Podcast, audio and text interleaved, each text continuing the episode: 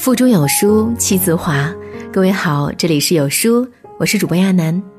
读书是对孩子很好的教育。那么今天我们来说说对孩子的另一种教育，就是放手。有个美国小孩问他爸爸：“我们还有钱吗？”爸爸回答他：“我有钱，你没有。”所以美国小孩从小就会自己努力，等继承了父辈祖业，也会如此传承。几代过去，就成就百年企业。有个中国小孩问他爸爸：“我们很有钱吗？”爸爸回答他：“我们家有很多钱，等我死了，这些将来都是你的了。”所以，中国富人小孩从小就被娇惯坏了，爹还没死，他们就开始大把花钱，整日无所事事。等到他们接手了父辈产业，很快挥霍殆尽。所以古语云。富不过三代。去年暑假，一个中国朋友把自己十三岁的儿子送到了澳洲一个朋友玛丽家，说要让儿子见见世面，让玛丽照顾一下。因此，玛丽就开始了她对一个未成年男孩的照顾。刚从机场接回男孩，玛丽就对他说了一番话：“我是你爸爸的朋友，在澳洲一个月的暑期生活，你爸爸托我照顾你。但我要告诉你的是。”我对照顾你的生活并不负有责任，因为我不欠你爸爸，他也不欠我，所以我们之间是平等的。你十三岁了，基本生活能力都有了，所以从明天起你要自己按时起床，我不负责叫你。起床后你要自己做早餐吃，因为我要去工作，不可能替你做早餐。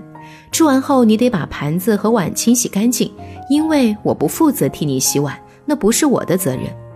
洗衣房在那里，你的衣服要自己去洗。另外，这里有一张城市地图和公共汽车的时间表，你自己看好地方，决定要去哪里玩。我有时间可以带你去，但若没时间的话，你要弄清楚路线和车程，可以自己去玩。总之，你要尽量自己解决自己的生活问题，因为我有我自己的事情要做。希望你的到来不会给我增添麻烦。十三岁的小男孩眨着眼睛，听着这位不许自己叫他阿姨，坚持要他直呼其名——玛丽的一番言语。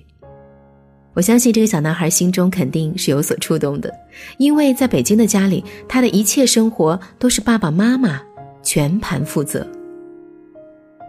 最后，当玛丽问他听明白了没有的时候，他说：“明白了。”是啊。这个阿姨说的没错，她不欠爸爸，更不欠自己。自己已经十三岁了，是个大孩子了，已经能做很多事，包括自己解决早餐，以及自己出门去自己喜欢的地方。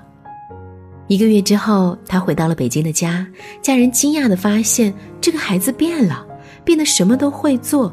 他会管理自己的一切，起床后叠被子，吃饭后会洗碗筷、清扫屋子，会使用洗衣机。会按时睡觉，对人也变得有礼貌了。他的爸爸妈妈对玛丽佩服的五体投地，问他：“你施了什么魔法，让我儿子一个月之内就长大懂事了？”中国的父母太宠爱溺爱孩子了，只要自己有的全都给了孩子，自己没有的也总想要把世上最好的一切提供给孩子。孩子小时候为他遮风挡雨，把一切都安排好，将他保护在自己的翅膀下面。孩子长大了，甚至成家了，中国的父母仍然里里外外给孩子操持着，他们的一生似乎都在为了子女而活，全然不见自己生活的踪影。无论是年轻的父母们，还是已经年老的父母们，孩子不仅仅需要我们的宠爱，他们更需要我们放手的爱。我们的子女都是非常优秀的，他们有能力独自去创造更好的生活。或许他们自己找到的未来比父母提供的更好。中国的父母们，咱们要先学会放手，不要再做一个生活全包的父母了。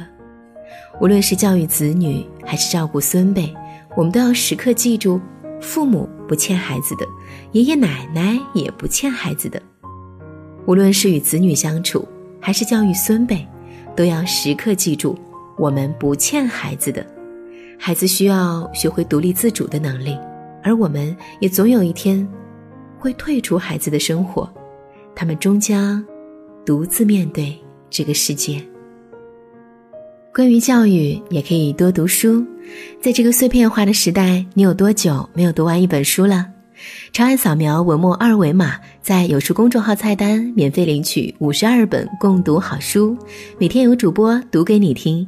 也欢迎大家下载有书共读 App 收听领读。我是主播亚楠，我在美丽的安徽合肥为你送去问候。这样的好天气，如果有空，可以带孩子出去走一走。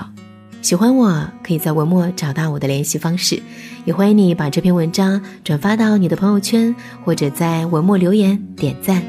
好心情。始终飞不到彼岸，却不停挥着翅膀，任性的寻找答案。笑着让泪水飞散，我们都一样，梦想去流浪，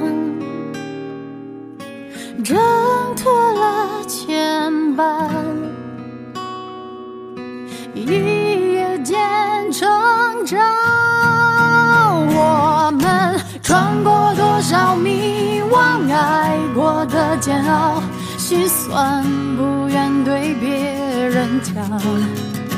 我们流过多少眼泪，受过多少伤，却从没放弃过抵抗。一路上我湿了眼眶，我们都一样，一样会悲伤，也一样会绝望。我们都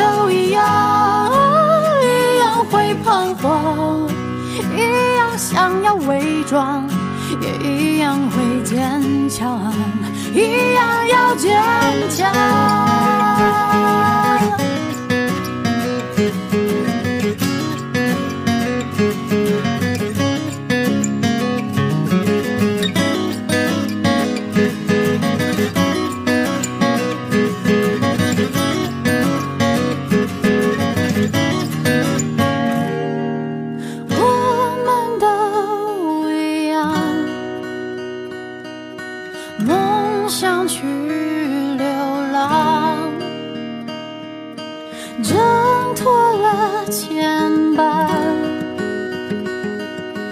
一夜间成长我们曾对命运咆哮对昨天失望怀疑过要去的地方。我们却停下脚步，继续往前闯。勇敢是最后的倔强，一路上我湿了眼眶。我们都一样，一样会悲伤，也一样会绝望。我们都一样，一样会彷徨，一样想要伪装，也一样会坚强，一样要坚强。